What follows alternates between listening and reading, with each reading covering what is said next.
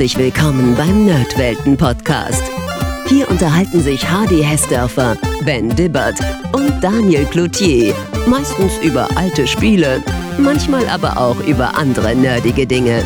Also macht's euch bequem, spitzt die Ohren und dann viel Spaß mit der heutigen Folge. Hallo, liebe Hörer und Hörerinnen. Herzlich willkommen zur heutigen Runde des Nerdwelten Podcasts und der ersten Ausgabe des Bubblefischs. Heute möchten wir mal was Neues versuchen.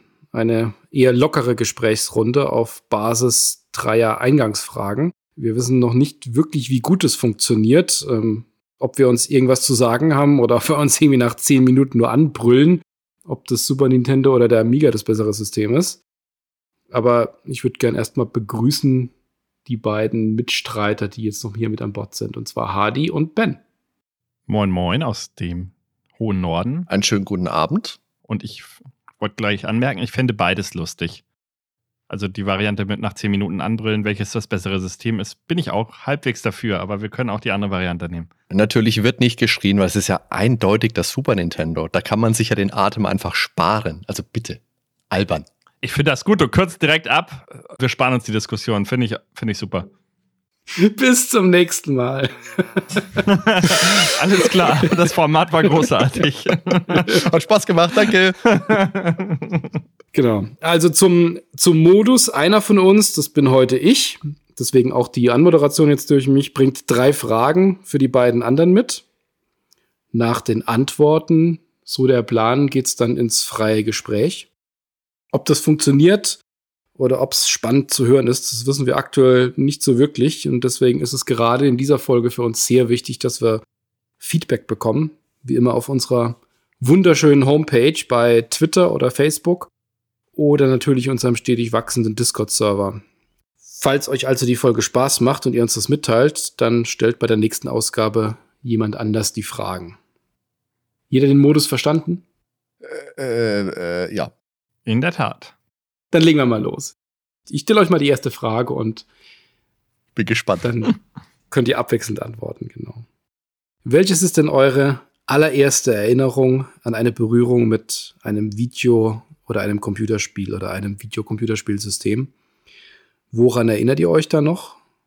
Oder wisst ihr es tatsächlich noch ganz genau? Hadi. Da erinnere ich mich natürlich noch ganz genau dran. Und das war, als meine Mutter einen C64 mit nach Hause nicht, sondern zu meinen Großeltern gebracht hat. Ich bin damals in Veitshöchheim zur Schule gegangen. Meine Eltern haben beide gearbeitet. Und deswegen, weil meine Großeltern gleich bei der Grundschule gewohnt haben, sind meine Schwester, meine Schwester war noch im Kindergarten, ich bin nach der Schule zu meinen Großeltern. Wenn meine Mutter dann gegen 14.30 Uhr von der Arbeit kam, hat sie uns da abgeholt. Und eines Tages kam sie eben mit zwei Tüten, zwei Tüten hat sie dabei gehabt, riesige Tüten. Da war ein C64 drin, da war ein Monitor drin und ich bin mir relativ sicher, sie hatte auch einen Nadeldrucker dazu. Und wir haben am Anfang nicht gewusst, was soll man damit anfangen. Und dann hat sie mir eine Packung in die Hand gedrückt. Das war eben die Box von Bubble Bobble. Und dann haben wir bei meinen Großeltern den C64 aufgebaut, haben geladen, haben Bubble Bobble gespielt und das, das war der Anfang von allem. Das war meine Gaming-Ursuppe. Die Geschichte habe ich jetzt, äh, glaube ich, schon diverse Male erzählt, deswegen möchte ich sie ein bisschen kompakt halten, aber das waren meine Anfänge. Also du kannst dich auf jeden Fall noch sehr gut dran erinnern. Das ist schon mal das, als bei mir war. Aber bin ich, bin ich mal gespannt, wie es beim Ben ist. Ja, bei mir ist es tatsächlich ein bisschen schwieriger, weil die ersten Spielerfahrungen, die habe ich, glaube ich, nicht auf dem eigenen System gesammelt ich weiß, dass wir auch dieses Pong entweder selber hatten oder irgendjemand hatte das. Ich habe das gespielt mit diesen braunen Holzoptik äh, und mit diesen, wie heißt das? Nicht Schiebepads, sondern äh, die man, diese man so drehen muss, diese Pedals. Und ich weiß auch, mein Cousin zumindest damals, die hatten einen Atari 2600 auch. Ich weiß nicht, ob wir mal später selber hm. eins hatten. So, Bobby geht nach Hause, solche Sachen. Kung Fu Master. C64 kam dann auch. Und ich kann nicht sagen, ob ich erst den C64 oder erst den eigenen Gameboy besessen habe, weil das waren meine beiden ersten eigenen Systeme.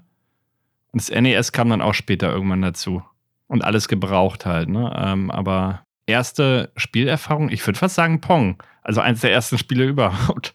weil ich mich auch kaum noch daran erinnern kann. Ich weiß nur, dass ich es gespielt habe, aber ich weiß nicht, wo ich es gespielt habe und wie lange ich es gespielt habe. Das ist wirklich ganz verschwommen. Ja, das, das ist interessant. Das heißt, du hattest da sogar auf einem Original gespielt. Ich kann mich noch erinnern, mhm. dass das allererste, wo ich dran war, wir hatten auch sowas mit so Paddeln. So eine uralte Kiste. Das war damals aber so ein Klon, wie es für Dutzende der zu der Zeit gab, von dem 2600er. Ich weiß gar nicht genau, was für einen, aber ich habe da auch meine allerersten Erinnerungen wirklich an das klassische Pong, bevor es dann, dann auch später auf den C64 ging. War das, war das für euch prägend? Was würdet ihr sagen? Dieses allererste System, die allererste Erfahrung oder waren es dann eher die späteren Sachen? Nein, prägend war der Game Boy und das NES. Der C64 ähm, auch auf eine gewisse Art und Weise, dass mein erster Computer war, also definitiv auch prägend. Die drei Systeme würde ich aufzählen. Game Boy, weil ich das erste Mal zum Beispiel wirklich intensive Spiele, die man auch womit man sich länger beschäftigt, äh, so Rollenspiele. Final Fantasy Legend oder sowas in der Art. Das war mein erstes Rollenspiel. Auf dem C64 hatte ich nie Rollenspiele irgendwie. Ich wusste gar nicht, dass es da welche gibt. Also als Kind. Ich kannte ja auch nur äh, japanische. Ne? Ich kannte das, zum Beispiel diese westlichen Rollenspiele. Kannte ich gar nicht. Für mich waren Rollenspiele Japano-RPGs. das das habe ich alles erst viel, viel später kennengelernt.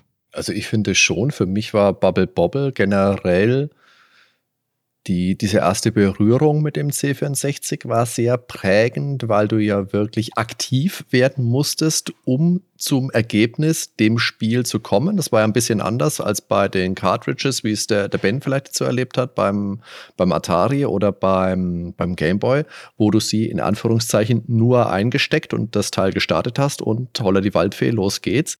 Da hast du wirklich noch Eingabebefehle machen müssen, hast die, das Disklaufwerk rattern hören, bei uns war es schon Diskettenlaufwerk, und hast dann noch den, den Run-Befehl machen müssen. Und da war ja wirklich, da war ein Weg zu bewältigen. Dann hat es ja noch gedauert. Also der Prozess von, ich möchte das Spiel jetzt spielen, bis jetzt geht's los, das hat ja fünf bis sechs, sieben Minuten gedauert. Und dann Bubble Bobble, zum einen ist es, kann man ja durchaus in die Top sagen wir mal, Top 20 des C64 auf jeden Fall mit reinnehmen. Leicht. Zum einen, weil es ein tolles, zugängliches Arcade-Spiel ist und weil es halt so unfassbar gute Musik hat. Für mich ja auf dem C64 die beste Umsetzung der Bubble Bobble Melodie. Plus, weiß ich auch noch, ich habe das mit meiner Schwester dann am ersten Tag gleich gemeinsam gespielt. Das heißt, wir hatten auch, meine Mutter hat auch noch gleich zwei Joysticks gekauft, meine Güte. Vogelwelt. Und ja, also für mich war das einfach der Einstieg in ein, in eine mir bis dahin unbekannte Welt mit ganz, ganz vielen Facetten, von denen mir bis heute mit die Liebste das Spielen geblieben ist. Ich würde sogar so weit gehen und würde sagen, das geht in die Top 10 beim C64. Das ist halt wirklich ein klasse Spiel. Das ist einfach perfekt gemacht. Also ich wüsste nicht, was man da besser machen sollte. Ja. Und eins der ersten Couch-Koop-Spiele, ne? Das war ja ich finde, es gibt auch viel zu weniger, immer Kein noch. Mensch hat C64 äh, auf der Couch gespielt, Ben. Keiner. Niemand. Ja, aber das ist aber, dass man die gemeinsam an einer Konsole spielt, so und nicht äh, oder an einem. Ja, doch, natürlich, C64 auf der Couch. Äh, das ist der Konsolenspieler, Doch, der kann ähm, sich nur vorstellen, dass man das mal das hat er auf der Couch spielt. Nein. Also, nee, nee, äh, tatsächlich. Oh Gott. Unsere Freunde, das ist wieder die Geschichte, wo ich ähm, bei der Mutter vorbeikommen musste, um ihr beim Zocken zu helfen, die auch Japano-RPGs gespielt hat. Und die kam bei Lufia 2 nicht weiter. Die Geschichte habe ich auch schon mal erzählt. Das ist aber lang her. Und die hatten halt auch einen C64 mal eine kurze Zeit. Und die haben den aber im Fernseher angeschlossen. Und ich bin mir ziemlich sicher, dass wir dann da ja in den 90ern auch auf der Couch saßen mit den Joysticks. Ich hatte auch einen Freund, der den C64 am gleichen Fernseher wie das Super Nintendo angeschlossen hatte und immer gewechselt hat. Großer Fernseher, habe ich sehr beneidet damals.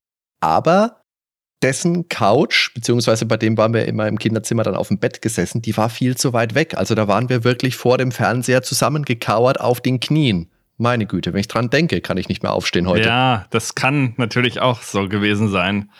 Ich kann es tatsächlich nicht sagen, weil die Kabel waren wirklich relativ kurz. Wenn du jetzt das so sagst, ich könnte mir auch vorstellen, dass da irgendwie ein Couchtisch war, so ein typischer 90er Jahre Wiesentisch, keine Ahnung, aber, und man da irgendwo auf dem Fußboden ja, in der Nähe das saß. Ich eher, weil der muss ja dann so, sonst muss die Couch ja quasi am Fernseher angedockt gewesen sein. Daniel, sag du doch mal was. Was waren denn deine Erfahrungen so? Ich hatte ja schon gesagt, ich, wir hatten so einen Atari 2600 Klon Ähm, da waren ja aber auch irgendwie drei, vier Spiele drauf, die im Endeffekt das, das gleiche waren. Pong. Pong. und halt drei Variationen von Pong, die andere Titel hatten. Keine Ahnung. Eishockey, Fußball, Tennis, Wrestling, Fußball, halt Flipper. Eishockey, genau. aber bei mir war es dann auch, also wirklich die ersten richtigen Erfahrungen waren dann auch ganz klar auf dem C64. Der kam dann damals, wie alle gebrauchten C64. Nee, das war ein neuer C64 damals sogar. Haben meine Eltern neu gekauft. Aber der kam auch damals schon direkt aus dem Laden mit so einer Box randvoll mit äh, Sicherheitskopien. Und ich habe damals auch keine Rollenspiele mhm. gespielt. Zumindest mal nicht sofort. Ähm, Dunkle Dimension war so das Einsteigerspiel, da hatten wir ja schon drüber gesprochen. Aber klar, also Bubble Bobble kann ich unterstreichen. Das ist äh, auf jeden Fall ganz weit vorne. Und ich finde, so die Zeit ist schon prägend. Ähm, auch bis heute noch. Das, wie die Ästhetik ist. Und wenn man sich so die alten Sachen anschaut, wird man doch immer wieder zurückgeworfen. Die Grafik, wie es etwas anders ausschaut bei manchen Spielen oder die Musik, die Klänge noch mit dazu, das, ähm, das führt einen dann doch immer wieder zurück. Das führt mich aber auch zur nächsten Frage bezüglich Nostalgie. Wir nehmen bei uns ja immer wieder alte Spiele, die wir besprechen. Teils sind es Spiele, die wir über die Zeit auch immer wieder mal gespielt haben. Aber manchmal sind es auch Spiele, die wir gar nicht kennen oder die wir vielleicht auch ziemlich lange nicht mehr angeguckt haben. Also Spiele, die wir noch aus der damaligen Erinnerung haben und dann rauskramen und dann heute nochmal spielen, 30, 40 Jahre später. Wie ist es für euch? Gibt es Spiele, die für euch heute betrachtet eine reine nostalgische Verklärung sind, wenn man sie sich heute nochmal anschaut?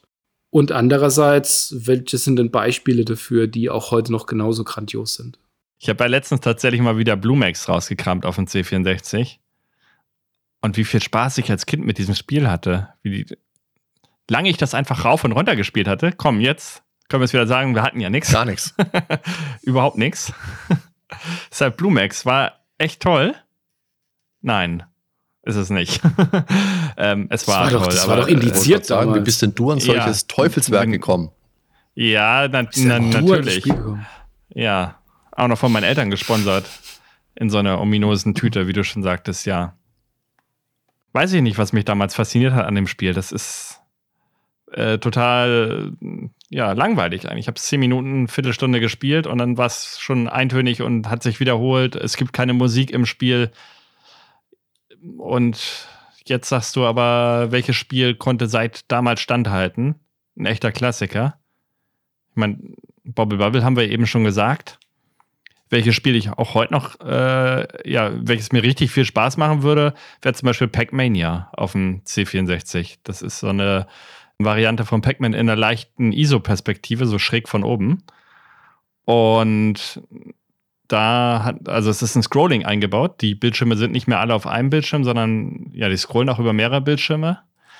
Und du kannst auch über die Geister rüberspringen mit der Feuertaste. Das fand ich ganz cool. Das heißt, mit dem richtigen Timing kann man im letzten Moment noch den Geist einfach überspringen.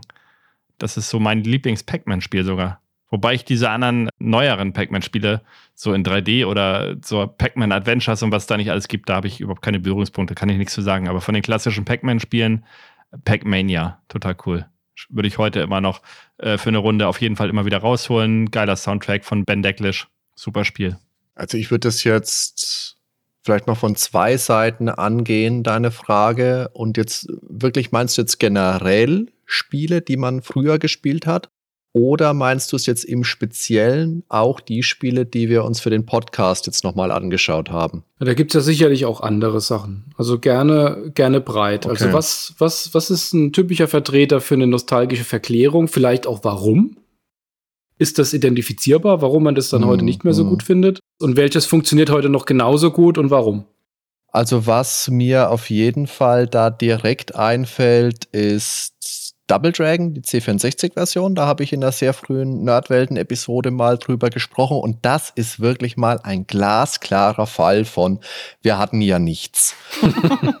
Weil Double Dragon kenne ich aus der, aus der Spielhalle. Und dann habe ich damals irgendwann in einem großen äh, Elektromarkt, gibt es auch heute noch eine C64-Spiele-Sammlung gesehen, 100% Dynamite hieß sie. Und da war Last Ninja 2 drauf, Afterburner, Wack Le Mans und Double Dragon. Das wollte ich unbedingt haben, weil es war Double Dragon, okay? Und es ist natürlich die von Melbourne House, die Version, die halt, also wenn man irgendwas liest über Double Dragon C64, steht überall, die Melbourne House Version ist quasi die super Krütze, die man spielen kann. Und ich habe die wirklich sehr, sehr gern gespielt mit meinem Onkel zusammen im Koop. Da haben wir so einen Mords Spaß gehabt. Und das ist natürlich was, das kann ich heute noch mal starten, kann mich darüber freuen, aber da erkenne ich natürlich auch, okay, das war halt einfach das Beste, was ich damals in Bezug auf Double Dragon bekommen habe und spielen konnte. Und deswegen hatte ich da Spaß mit. Aber deswegen ist das auch was, wo ein bisschen mein Herz auch noch dran hängt. Und so geht's mir aber mit hm, ich kann es jetzt in der Kürze der Zeit nicht anders überschlagen. So geht es mir, ich würde jetzt schon sagen, mit allen C64-Spielen, die ich damals gern gespielt habe. Mhm. Weißt du, weil der Ben jetzt gesagt hat, Blue Max, das habe ich da, also vom Hörensagen kenne ich sowas ja nur. Aber dann äh, könnte ich mir gut vorstellen, also ich habe das natürlich auch gespielt und habe das aber auch nie lange gespielt. Du bist da mal eine Runde geflogen, drei, vier Minuten, ich glaube nicht so lange, wie die Ladezeit war. Und dann war es aber auch wieder gut. Das war eins von diesen Spielen, was du halt mal zwischendurch geladen hast und dann hast es wieder weg, hast wieder in die Diskettenbox dazu und hast dir dann halt was anderes gesucht und weitergespielt. Und auf der anderen Seite gibt's dann eben auch so, so Wohlfühlspiele, habe ich es, glaube ich, im Podcast auch schon mal genannt, zu denen du immer wieder zurückkehren kannst und auch, die musst du auch nicht unbedingt durchspielen, aber da fühlst du dich einfach aufgehoben. Die hast du tausendmal gespielt, da kennst du vielleicht alle Geheimnisse. Ein typischer Fall da für mich ist Super Mario World auf dem, auf dem Super Nintendo. Und das ist wirklich was, da habe ich, da habe ich heute noch Spaß dran. Da kann ich mich auch ans erste Mal erinnern, als ich das, als ich das gespielt habe mit meinem Freund Christoph und seinem Bruder Stefan zusammen. Und das ist auch was, was, was halt einfach prägt. Und da hängt viel, viel Nostalgie mit dran. Ja, aber im Fall von Super Mario World im Speziellen würde ich auch sagen, dass das ein extrem gutes Spiel ist. Oder als wir, als wir Pirates besprochen haben, Daniel, die C64-Version von Pirates, die habe ich früher auch gespielt. Das war nicht meine Lieblingsversion. Aber Pirates Gold auf dem, auf dem PC, das, ja, das kannst du ja heute spielen wie, wie damals. Also locker 20, 30 Minuten. Das dauert ja auch nicht lange. Und du hast einen schönen, ordentlichen Progress mit drinnen. Das macht einfach Spaß. So Spiele, wo du dir was erarbeiten kannst. Oder SimCity geht auch immer noch. Wie ist denn das bei dir, Daniel? Also ich muss gerade erstmal zuerst auf Bluemax reinspringen, weil das ist ja interessant. Das habe ich natürlich genauso wenig gespielt. Ist ja ganz klar. Aber die ähm, Faszination bei dem Spiel ist für mich immer so auf, auf, auf zwei Ebenen zu sehen. Also zum einen ist es die die Metapher, dass man da als Bomberpilot irgendwie unterwegs ist. Und dann auch, was das Spiel einlöst. Also ich zumindest mal, als ich das auf dem C64 äh, in Artikeln gelesen habe, mit Fotos gesehen habe und bei von Freunden erzählt bekommen habe, wie das läuft, das Spiel. Wenn man da so in 3D, in Anführungszeichen, so in ISO 3D fliegt, man kann hoch runter fliegen, man kann landen, also diese Interaktionsmöglichkeit und die Grafik, die das mitbringt, das hatte ich damals auf dem C64 bei anderen Spielen wenig gehabt. Also die, ich glaube, das war schon auch ein Präsentationsthema, was da gut mhm. funktioniert hat. Bei mir ist es so, wenn ich nach langer Zeit zu Spielen zurückkehre, äh, ist es tatsächlich sehr unterschiedlich. Ich habe Spiele, die machen mir dann heute noch genauso Spaß wie damals auch. Die habe ich dann damals vielleicht auch viel gespielt und dann ist man einfach genauso wieder drin. Das hatte ich insbesondere bei Syndicate und bei Chaos Engine, die hatte ich beide lange nicht gespielt. Ähm, und die sind vielleicht beide jetzt in sich nicht so ein gutes Spiel, wie jetzt ein modernes Spiel wäre. Aber man fühlt sich da sofort wieder genauso drin, wie man damals drin war und spielt noch mal diese Spielerfahrung von damals. Und dann funktioniert es einfach richtig gut.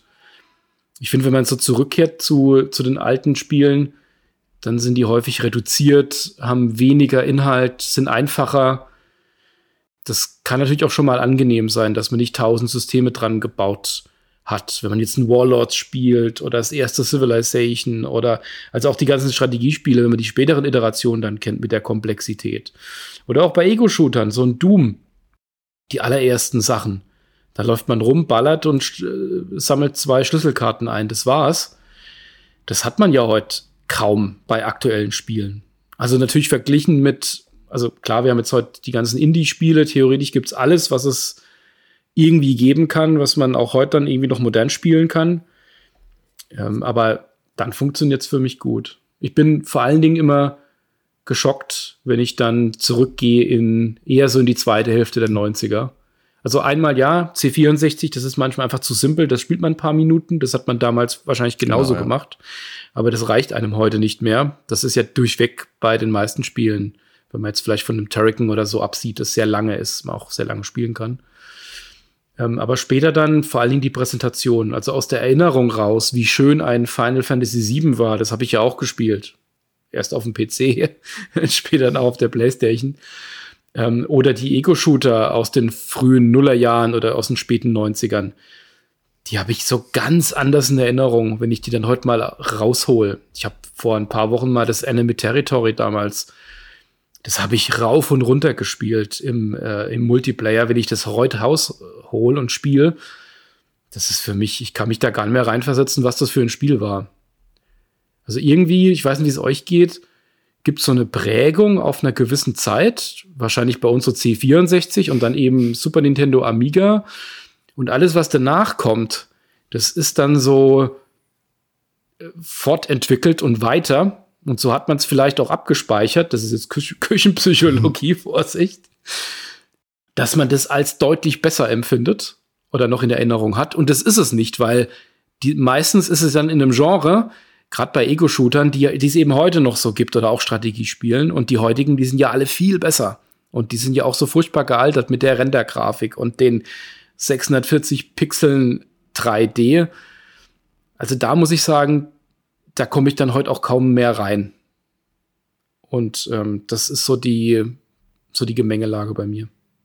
Mhm. Ich wollte noch mal auf Blumex zurückkommen, weil wenn ich mir jetzt zum Beispiel 1943 angucke auf dem C64, damit hätte ich heute wesentlich mehr Spaß noch, weil da kommen halt permanent irgendwelche Gegner an in verschiedenen Formationen. Du musst ausweichen, du hast, glaube ich, sogar Bosskämpfe am Levelende.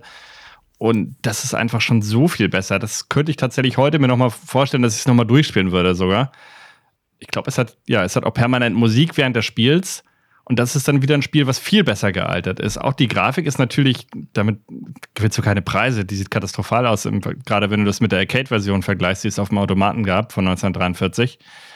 Aber das ist ein Spiel, das ist wesentlich besser gealtert als Blue Max. Und jetzt nochmal wegen dieser Ego-Shooter-Geschichte, da ist ja gerade total die Welle, ne? Ähm, hatte ich ja letztens irgendwie schon mal in einer anderen Folge erwähnt, wegen Iron Fury, eben auf der Build-Engine basierend, ne, auf der Duke Nukem Engine sozusagen, haben sie ja nochmal ein komplett neues Spiel gemacht. Das habe ich ja auch komplett durchgespielt. Also ich hatte echt viel Spaß damit. Für Quake 1 gibt es ja auch, äh, also ich glaube, das nutzt sogar auch die Quake Engine oder zumindest äh, sieht es so aus wie, ein, wie Quake 1, nur halt ein eigenes Spiel wieder. Aber das ist gerade wieder so ein Thema, was total in ist. Also einfach dieses stupide Ballern, ne? Also keine Story, nix. Also Half-Life hat ja alles verändert damals, aber davor hattest du halt einfach, äh, ja, du ranntest durch die Welt und es ging eigentlich nur darum, alles klein zu ballern. Und das kommt, glaube ich, gerade so ein bisschen wieder der Trend. Ist dann natürlich ganz klar Nischenprodukte, muss man sagen. Ne? Das, aber einen gewissen Markt gibt es und der wird jetzt neuerdings auch eben bedient. Ich denke, das sind auch häufig Bedienkonventionen, die einen dann heute stören. Also, wenn man dann eben nicht so eine Steuerung hat und die Möglichkeiten hat, wie man es von aktuellen Spielen gewohnt ist, dann, dann reißt es einen raus bei den neuen Spielen, die eher auf die Ästhetik setzen und es vielleicht auch klassisch anmutend ist. Das Iron habe ich jetzt nicht gespielt, das, das finde ich auch mal ganz spannend. Dann ist es ja trotzdem häufig so, dass da viele Convenience-Themen mit drin sind oder auch moderne Spielkonzepte mit untergebracht sind und auch vom Timing und wie der Schwierigkeitsgrad ist, dass das da angepasst ist. Ich meine jetzt auch nicht, dass ich sowas wie, keine Ahnung, eine Half-Life oder irgendwas späteres auf der Build Engine oder den Duke 3D heute nicht spielen kann. Das kann ich schon, aber die, ich sag mal, die Überraschung ist relativ groß, wenn ich das nach langer Zeit wieder spiele, wie das damals ausgeschaut hat. Wenn ich jetzt ein G.I. Joe oder Pirates oder was auch immer mir rauszieht, das sieht genauso aus, wie ich das 30 Jahre vorher in Erinnerung hatte. Das ist eher so die Überraschung. Es ist so ein bisschen wie dieser klassische YouTube-Kommentar, den ich schon ganz oft gelesen habe. Wenn du dir irgendwelche Remakes anguckst, gerade so, so eine Tech-Demos wird ja ganz viel gemacht, dass du irgendwie, was weiß ich, Mario oder Zelda in der ähm, Unreal Engine nachgebaut siehst. Und die Leute schreiben immer drunter, hey, so hatte ich das Spiel in Erinnerung. und wenn du es dann aber in echt anguckst, dann sieht es natürlich um Welten viel, viel schlechter aus. Aber ja, tatsächlich ist es so. In Erinnerung sah es so gut aus damals. Also man saß da mit offenem Mund vor und heute ist es sehr ernüchternd.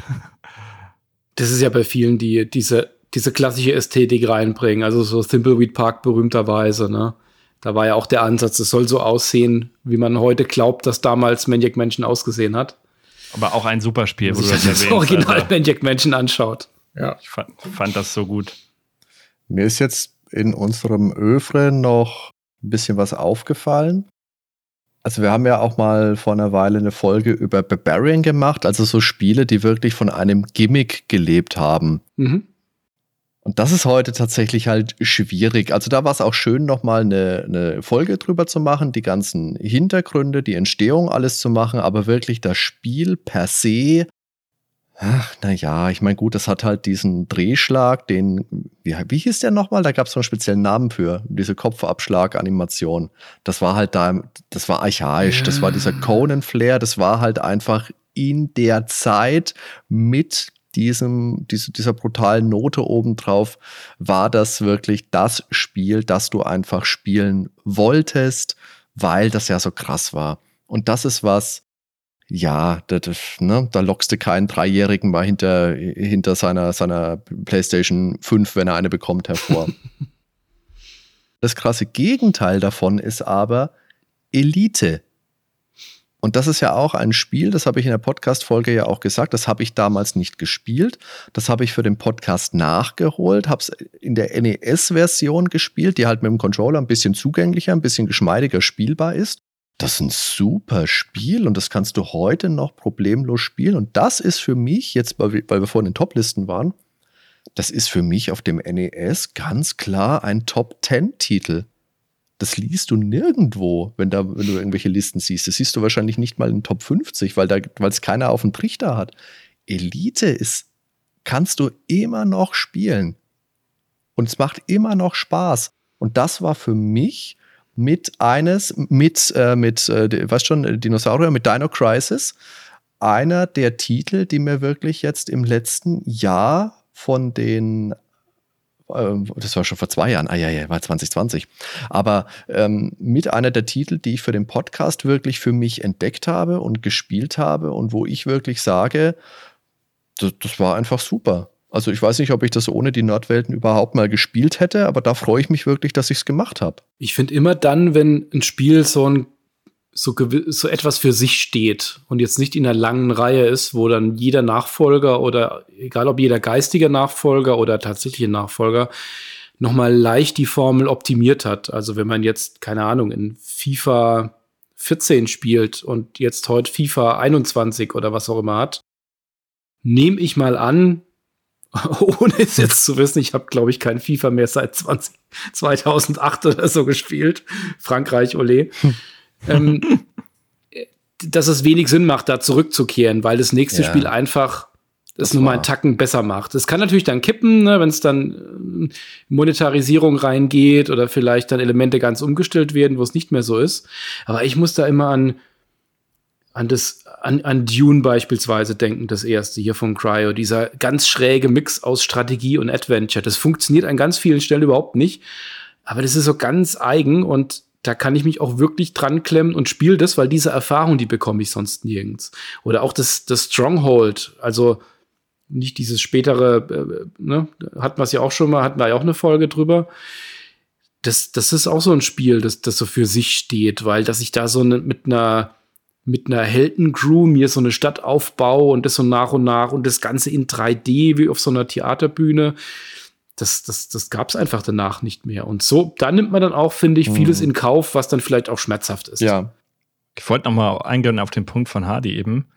Ähm, Spiele, die er durch den Podcast eigentlich erst gespielt hat und lieben gelernt hat. Ähm, das war bei mir Eben Castle of Illusion, das Mickey Mouse Spiel. Das habe ich ja damals, ist ja komplett an mir vorbeigegangen, Schön. weil ich ja wegen Sega-Abstinenz ist ja bekannt. Und also wirklich ein tolles Spiel. Und auch das Remake habe ich mir dann ja extra wegen diesem Spiel geholt und habe das auch komplett durchgerockt. Also beide Spiele großartig, sowohl das Original als auch das Remake. Wer es noch nicht gespielt hat, kann ich nur ans Herz legen. Also ich hatte mega viel Spaß mit beiden Projekten. Mit den Remakes wahrscheinlich sogar noch einen Tick mehr, aber das Original ist einfach großartig. Kann man nichts gegen sagen. Tolles Spiel. Gibt es denn Spiele, die ihr aus, sagen wir mal, emotionalen oder inhaltlichen Gründen abgebrochen habt? Also, denen Sachen passiert sind, die ihr nicht äh, weitertragen wolltet, das nicht weitererleben wolltet, wo ihr wütend wart, traurig, Angst Final hattet. Fantasy 7. Jeder weiß, welche Szene. Weil du das Boss nicht geschafft hast, diesen mechanischen Also Skorpion. ich habe da weitergespielt. Ja, ich habe auch weiter gespielt, aber es kam, das war, es war das erste Mal. Supernova. Es war das erste Mal in meiner Spielelaufbahn, wo man wirklich ein Tränchen kullerte. Ich glaube, ich war da 16 oder 17. Also selbst wenn ich 98 erst gespielt haben sollte, war ich 15. Ja gut, wahrscheinlich war ich 15 oder so. Und da kullerte wirklich ein Tränchen bei mir. Als Eris gestorben ist, so, jetzt habe ich die Bombe platzen lassen. wow. Wer es dann nicht wusste. Das war so mein erster emotionalster Spielemoment und der hat mich wirklich aus der Bahn geworfen. Also das war wirklich Bam, völlig unerwartet. Bei Final Fantasy IV ist auch schon ein Charakter gestorben, aber das war halt noch nicht so heftig ähm, emotional. Also klar, Uematsu mit seiner Musik macht da sehr viel immer aus. Ähm, aber ein Spiel, das ich abgebrochen habe, nein. Aber emotional mich mitgenommen hat, ich denke da immer an Life is Strange, wo es halt wirklich eine krasse Mobbing-Szene gab, ähm, wo sie auf einer Party war. Das eine Mädel da, also nicht die, die man spielt, sondern irgendwie eine, die mit an der Schule ist und die haben sie wohl mit Drogen abgeführt und äh, ja, hat da wohl, was weiß ich, so ein bisschen so einen Strip hingelegt oder was und die haben das gefilmt und haben dann da auf dem äh, Spiegel geschrieben, du hm, hm, und äh, ja, mit ihrer Nummer und die wollte dann halt Selbstmord machen, ne? Suizid vom Dach springen und das war echt heftig ähm, und dann kann man das aber verhindern, dass sie diesen Suizid begeht und boah, Emotion pur, also heftig. Sowas habe ich zuvor noch kein Spiel erlebt. Also selbst bei Final Fantasy 7 nicht. Das war schon eine Nummer für sich. Wo siehst du da für dich den, den Unterschied? Was macht das für dich emotional? Also, warum nimmt dich das emotional stärker mit als, als Final Fantasy? Was glaubst du? Äh, Final Fantasy ist halt Fantasy, ne, Mhm. sag ich mal. Das spielt Ja. in einer sehr abstrakten Welt und das war aber wirklich so, wie es eben auch an Schulen vorkommt. Ne? Es Mhm. ist ja, Cybermobbing ist ja ein Thema, das kommt, glaube ich, an jeder Schule irgendwo vor. Ähm, das ist einfach die heutige, Reali heutige Realität und ich finde es halt krass, dass ein Spiel äh, sowas aufnimmt. Hatte ich ja in der Folge mit Dom Schott, hatte ich das schon mal ganz kurz angesprochen. Eigentlich müsste man auch mal eine Folge drüber machen, aber es ist nicht Retro. Das ist ja egal, aber es ist ist interessant. ja mehr im Re ja, aber dafür müsste man das spielen. ja. Macht's Ja. einfacher, ja. wenn man drüber redet.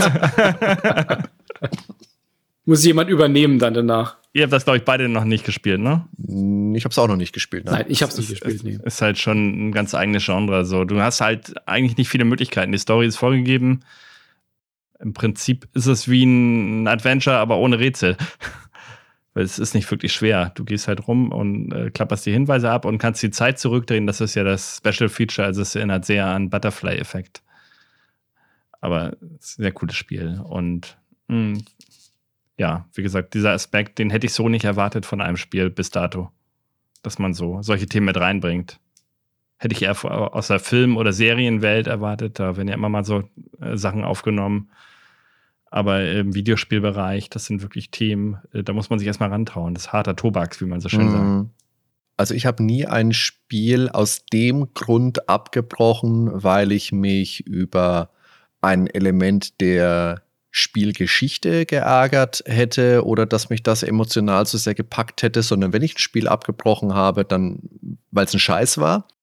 Oder wie es in letzter Zeit eigentlich viel häufiger vorkommt, dass ich anfange zu spielen und dann kommt mir irgendwas dazwischen und dann komme ich nicht mehr dazu und dann bin ich raus.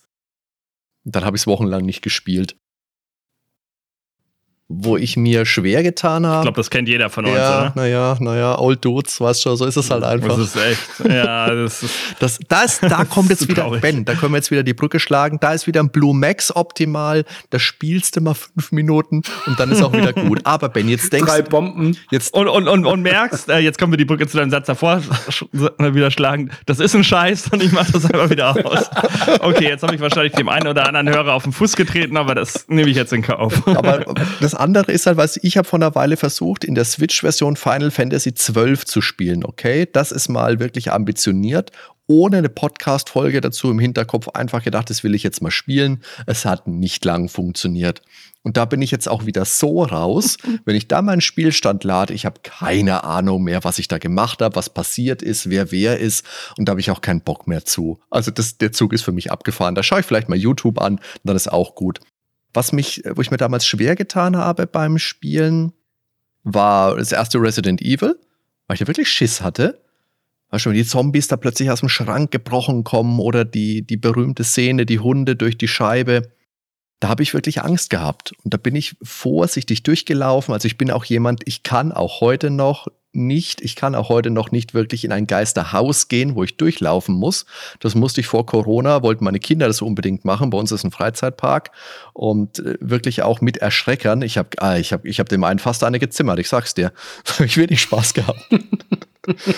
und Aber ich beneide dich so darum, weil das ist das Problem, wenn man einmal so abgehärtet ist, wenn man einfach zu viele Spiele, zu viele Filme in dem Bereich gesehen hat und äh, kein Jumpscare mehr irgendwie zieht. Das ist so traurig. Das ist bei mir der Fall halt. Und bei meiner Frau auch.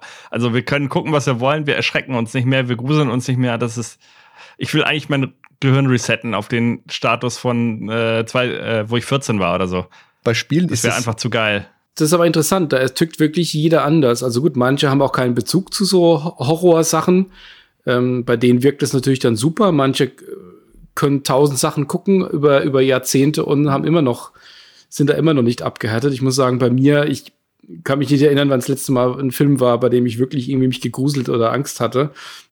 Eine Steigerung ist da irgendwann einfach nicht mehr möglich und wenn es in einige Bereiche reingeht, dann gefällt es mir auch nicht mehr. Äh, das, deswegen, aber ich, ich höre schon raus, bei Ben war es jetzt eher so der, der Schock oder die Trauer um, um den einzelnen Charakter. Hadi, bei dir ist es jetzt eher die, der blanke Horror und die Angst. eigentlich nicht, weil ich war noch lange nicht fertig. Ah, da guck mal mehr, sehr gut. Das war mein Einstieg. Und ich wollte, ich wollte eigentlich fortfahren mit. Das hat sich dann verloren, als ich das vierte Alone in the Dark gespielt habe. Es gab es für Sega Dreamcast, Fragezeichen, und PlayStation 4. Ich habe es dann auf dem PC gehabt, das beim Kumpel früher gespielt. Und da gab es eine Szene, da muss man, bevor, man, bevor man in dieses Herrenhaus kommt, muss man durch die Kanalisation laufen und man wartet durch Wasser und du wartest die ganze Mhm. Zeit, gleich springt mich irgendwas an. Und ich glaube, das war wirklich eine der Stellen in so einem Spiel, wo wirklich mal nichts passiert. Und dann komme ich in das Haus und das war die Situation, da war es für mich vorbei. Dann war dieser ganze Grusel, den ich vorher empfunden habe bei solchen Spielen, einfach ad acta gelegt. Und bei Filmen ist es so, ich habe heute, will jetzt nicht so viel spoilern, weil wir wollen ja demnächst eine Folge drüber machen, habe äh, heute einen Film gesehen, der was mit einem Spiel zu tun hat. Und bei Horrorfilmen war schon früher so, dass ich so viel gesehen habe, dass ich wirklich voraussagen kann, was jetzt in der nächsten Szene passiert. Weil viele Einstellungen immer wirklich so typisch sind. Jemand steht vor dem Fenster, ho, ho, ho, draußen ist finster. Er hält gerade die motivierende Rede. Natürlich wirst du gleich durch das Fenster rausgezogen. Das weiß ja jeder. Ne? Also das ist wirklich was, was ein bisschen, was ich ein bisschen abgehakt habe. Und dann Themen, die mich wirklich mitgenommen haben, emotional, sind eigentlich zwei. Das eine ist, wenn es mit realistischen Erkrankungen zu tun hat. Das ist ein Thema, da habe ich auf der Arbeit relativ viel mit zu tun, weil ich ja onkologische Fachkraft bin. Also ich habe viel mit Tumor, viel mit Krebspatienten zu tun. Und was ich mir aber deswegen auch schon lange mal anschauen wollte, ist ein Spiel na namens äh, That Dragon Cancer, wo ein Vater oder wo ein Elternpaar die Krebserkrankung ihres, äh, ihres Kindes in ein Spiel verarbeitet haben. Und das, das ist was, was mir, naja, das wird wahrscheinlich ebenso gehen, aber was einfach nah geht. Und sowas findest du in Spielen, aber tatsächlich sehr, sehr selten. Und dann halt natürlich noch mal schwieriger, dass da wirklich so sensibel mit, mit umgegangen wird. Ich habe beispielsweise, es gibt es ja auch in Pen-and-Paper-Rollenspielen, ich habe hier ein Cthulhu-Abenteuer irgendwo rumstehen. Da geht es auch darum, in der, im Grundsetting, die Charaktere sind in einem Krankenhaus und die Grundgeschichte ist, einer der Charaktere hat eine Tumorerkrankung. Und dann steht drin, für sensible Spieler kann auch was anderes sein. Da denke ich mir, Leute, warum denn? Das muss doch echt einfach nicht sein. Das ist, äh, bei Rollenspielen ist ja auch oft so, dass man vorher abspricht, welche Themen sind für dich in Ordnung, welche nicht. War ich mir lange nicht sicher, warum. Das ist genauso ein Punkt für mich gewesen. Und das andere Thema, das ich, ähm, wo ich wenig mit anfangen kann und wo mir echt der Spaß flöten geht, äh, ist schwierig generell in Spielen, in Filmen für mich auch, ist, ähm, wenn es gegen Gewalt an Frauen geht und speziell natürlich Vergewaltigung. Da habe ich die Neuverfilmung von The Hills Have Eyes von 2000, ach keine Ahnung, 2000 irgendwas gesehen.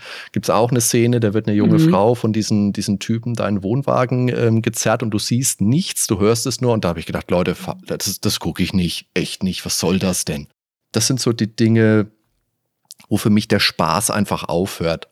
Und Ben, du hast vorhin jetzt schon mal Butterfly-Effekt, den, den Film angesprochen. Da geht es ja darum, dass der, äh, mm, der ist auch Kutscher, heftig. Genau, dass der irgendwie die Vergangenheit äh, reisen kann und dann den Vater von einer Freundin trifft, wo, die, wo sie zwei Kinder sind und es dann darum geht, dass der Vater die Tochter eben äh, missbraucht hat. Ach ja, wie gesagt, da, da bin ich. Ich glaube, das war nicht die Tochter, das war äh, hm, kann oder sein. die Tochter auch. Ich auf jeden Fall auch die Freundinnen und keine Ahnung, das war auf jeden Fall krass, ja. Und da war ja auch die Szene, als da die, die, die, äh, dieses selbstgebastelte Bombe oder was das war, in den Briefkasten reingepackt mm, haben. Mm, ja. Aber egal, was er gemacht hat, es ging ja immer scheiße aus, ne, ja. im Film. Und ja, Zeitreisen sind böse.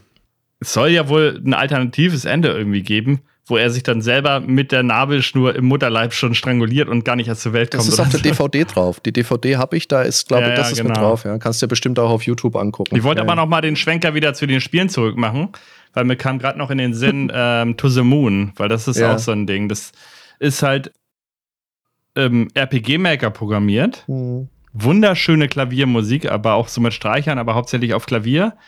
Also grandioser Soundtrack, sehr, sehr emotional, trotz 8-Bit Pixel oder 16-Bit, 16-Bit Pixel-Grafik. Und da haben sie halt auch eine, mm, also es geht halt im Grunde bei To the Moon darum, die haben, es sind zwei Wissenschaftler, die haben eine Firma, die arbeiten in einer Firma und die haben eine Möglichkeit, sich mit dieser Maschine an das Gedächtnis des gerade in Sterbenden, der im Sterbenden äh, liegenden Person ja einzuklinken und können noch einen letzten Wunsch erfüllen. Das heißt, du, die gehen dann in seine Erinnerung zurück bis zu seiner Kindheit und verändern in seiner Erinnerung das Leben so weit, dass er sich diesen Wunsch, den er hatte, erfüllt. Und da ist halt zum Beispiel auch seine Freundin, die er kennenlernt, und die hat Asperger-Syndrom. Mhm. Also die ist so ganz strange drauf und kann nicht richtig kommunizieren und äh, kann nicht mit Leuten, ist total introvertiert. Und das ist halt auch krass, ne? wie du sowas in einem 16-Bit-Spiel unterbringen kannst und man mitfühlt, obwohl man diese Pixel sieht, ist man echt emotional total mitgenommen. Also sowas bei mir und äh, bei meiner Frau auch.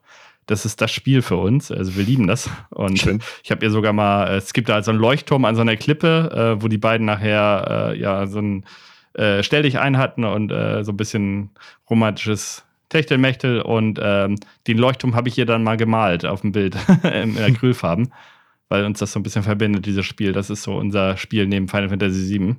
To the Moon. Also wer das noch nicht gespielt hat, man kann das innerhalb von drei, vier Stunden, glaube ich, durchspielen. Das ist echt ein Kurzspiel. Kostet weniger als fünf Euro wahrscheinlich bei Steam, aber ist eine echte Wucht, habe ich im Podcast, äh, beziehungsweise in unserer Community im Discord auch schon empfohlen. Einige haben schon gespielt. Also wer das noch nicht gespielt hat, To the Moon, mega Teil. Ich glaube, weil du jetzt sagtest, ähm, das hat nur 16 Bit Darstellung und trotzdem fiebert man so mit. Ja. Also meiner Meinung nach geht man am meisten mit, je, je reduzierter die, die Darstellung ist. Also für mich sind, wenn ich in Szenen komme in Büchern, da ist das Risiko, dass ich da nicht mehr, nicht mehr weiter kann. Oder auch bei Text-Adventures, mit dem, was man sich im Kopf dann auch darstellt, ähm, schneller erreicht. Also wenn es Richtung Trauer geht oder auch Angstzuständen, als wenn ich das jetzt in einer sehr gut dargestellten Grafik habe. Also ich kann mich an, wenn man jetzt mal mit guter Grafik jetzt mal reingeht, an die, an die relativ aktuellen Wolfenstein-Spiele erinnern. Also Wolfenstein 2 und die 1, 2, die es davor gab, schon länger jetzt her.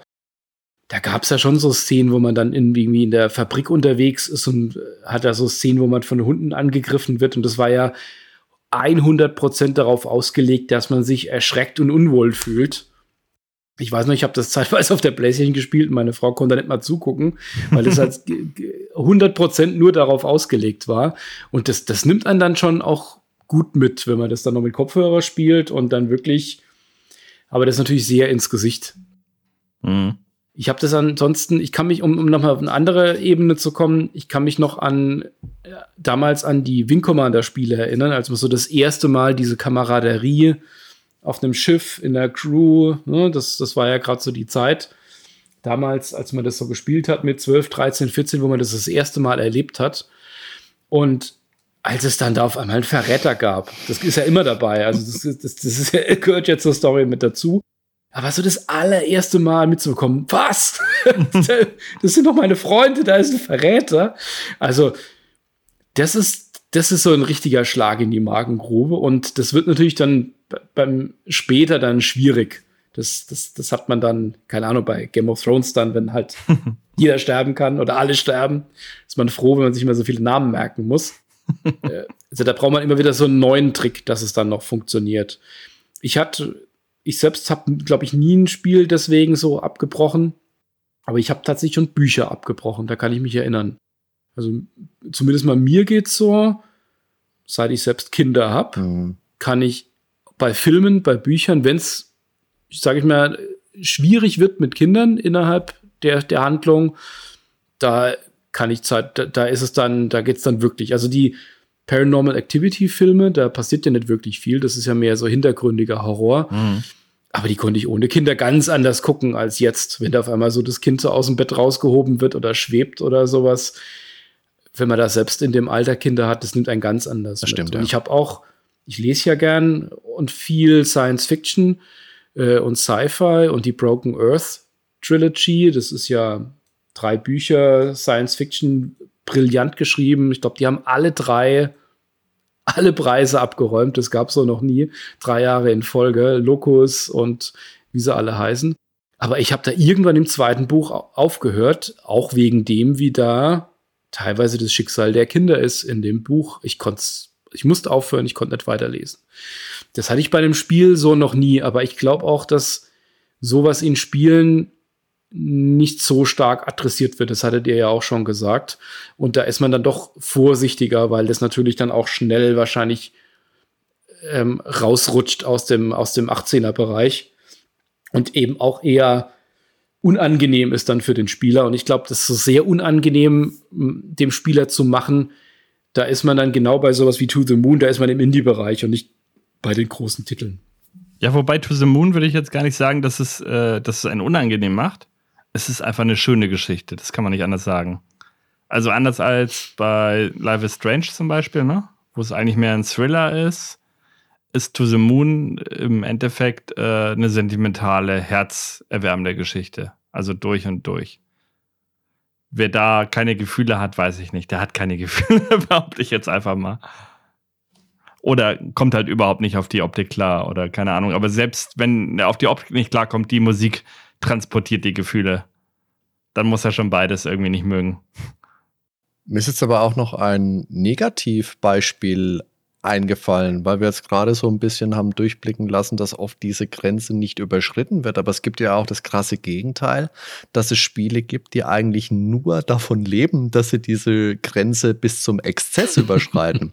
Und da habe ich damals ein Spiel gespielt, das in Deutschland auch immer noch indiziert ist, auf der PlayStation 2. Nennen wir es einfach, nennen wir es Menschenhatz von, von Rockstar wo es ja nur darum geht, im ganzen Spiel die Gegner auf möglichst und jetzt in Anführungszeichen mit dicken Gänsefüßchen innovative Art und Weise zu ermorden, wo es dann auch in, in ähm, in Großaufnahme und schnell zusammengeschnitten, damit es möglichst spektakulär ausschaut, da habe ich mir beim Spielen wirklich gedacht, ah ja, das muss jetzt aber echt auch nicht sein. Und ich habe es aber auch nicht abgebrochen. Also ich habe es bis zum Ende gespielt. Schieben wir mal vor, ich wollte die Geschichte zum Ende erleben, die auch äh, nicht, nicht so super innovativ war. Und das ist ja auch in der indizierten Version, die ich gespielt habe, ist es ja trotzdem auch noch geschnitten gewesen, sodass man halt nicht komplett alles gesehen hat. Ja, aber das sind wirklich so Dinge, wo ich mir denke, das, das führt einfach am Ziel vorbei, weil das jetzt vom reinen Spiel ist das einfach nichts. Ne? Also es ist per se auch kein gutes Spiel und es lebt allein von dieser explosiven Gewaltdarstellung. Es ist dieser, dieser typische Gewaltporno, wie man, wie man sagen kann. Und mhm. jetzt wieder auf das Überleiten, was der Ben gerade gesagt hat. Ich finde es sehr wohl, dass 16-Bit, wenn die Geschichte gut erzählt ist, wenn es mit, mit Musik schön zusammenarbeitet auch noch, dann kannst du das kann man das hervorragend darstellen. Also nimm alleine, ich habe heute, also jetzt na, wieder zeitliche Verortung, heute auf unserem YouTube-Kanal ein Video zu Link's Awakening nochmal hochgeladen und diese wunderschöne Szene in diesem Spiel, wo Link mit der jungen Marin gemeinsam am Strand sitzt und die unterhalten sich, eine ganz unschuldige Szene, dazu die, die, die süße Musik dazu. Das ist einfach eine wunder, wunderschöne Sequenz in einem per se auch wunderschönen Spiel das in seiner Kombination aus Musik und aus Spiel und aus Geschichte, das geht dir einfach ans Herz. Und das ist einfach, das funktioniert einfach, auch in der äh, grün-grau-stufigen Gameboy-Optik. Also das ist durchaus möglich. Mhm. Jetzt hast du ja eben das andere Spiel er erwähnt. Es gibt ja noch so einen Kandidaten, das weiß ich noch, damals in der GameStar wurde halt explizit darüber berichtet. Es gibt einen Bowling-Film, der heißt Zwei Trottel auf der Bowlingbahn. so, und so, und, und so ähnlich heißt halt. Typischer deutscher Titel aus den 80ern. Und so ähnlich heißt halt auch das Spiel. Ähm, nur, dass das Spiel eben, äh, ja, die Besonderheit hatte, dass du irgendwie alle Gliedmaßen einzeln abschießen konntest. Und das war wohl okay. damals das, womit sie dann geworben haben. Und das war so der Hauptaspekt des Spiels. Das Spiel war auch, glaube ich, gar nicht so gut. Ich habe es nie gespielt. Es ist 1999 erschienen von Interplay und ist bis heute auch noch initiiert. Ne? Und wenn das jetzt der Hauptmittelpunkt sein soll, dass man alle Gliedmassen abschießen kann, ja, bitte, wer es spielen soll, äh, will, soll spielen, aber weiß ich nicht. Wenn es dann insgesamt kein gutes Spiel war, äh, habe ich das Gefühl, ich habe auch nichts verpasst. Wobei die, äh, ich sehe gerade die Bewertung, 7,3 ist jetzt nicht so doll, aber IGN ja. hat immerhin 8,3 gegeben. Also vielleicht hat es doch einige Aspekte neben dieser expliziten Gewaltdarstellung, die es äh, vielleicht auch noch ganz gut machen, aber kann ich nichts zu sagen, ich habe es nie gespielt. Mir fällt jetzt als Rauschmeißer wirklich noch ein Spiel ein, das ich abgebrochen habe, weil es einfach ein geschmackloser Scheißdreck war. Und das habe ich aber, wobei ich habe es wahrscheinlich nicht mal selbst gespielt, das habe ich nur gezeigt bekommen von einem damaligen Schulfreund, der da stolz wie Bolle drauf war und das Mörder lustig fand. Das war halt so ein C64-Spiel weiß gar nicht, ich will den Namen eigentlich auch überhaupt nicht sagen, weil es einfach so geschmacklos ist. Hat halt natürlich in der Nazi-Zeit gespielt und dann mit äh, Konzentrationslagern zu tun gehabt. Und das war einfach so daneben, dass ich mir gedacht habe, mach's bitte aus. Das ist wirklich was gewesen, was ich mir nicht geben konnte. Hm. Und auch nicht geben wollte, ja. Das ist ein Thema, finde ich, das, na, das ist einfach, einfach daneben. So, dann vielen Dank fürs Zuhören liebe Hörer und Hörerinnen. Wie gesagt, liefert uns Feedback, sagt uns, ob das spannend war für euch, gerne auch im Detail. Es waren jetzt doch drei recht verschiedene Fragen. Wir haben ja gemerkt, wo es am meisten Redebedarf gab.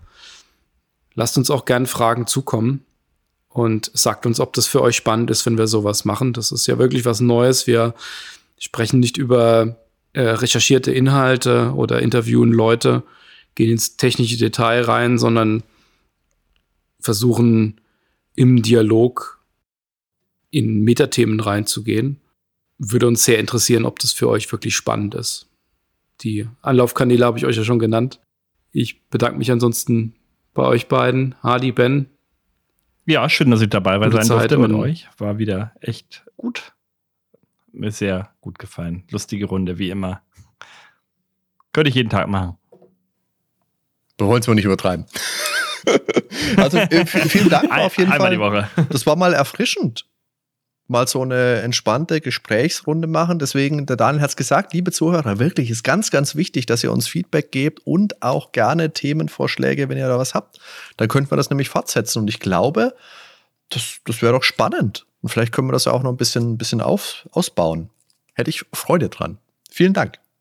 Vielen Dank zusammen. Dann bis zum nächsten Mal. Ciao. Ciao zusammen. Bis dann. Ciao.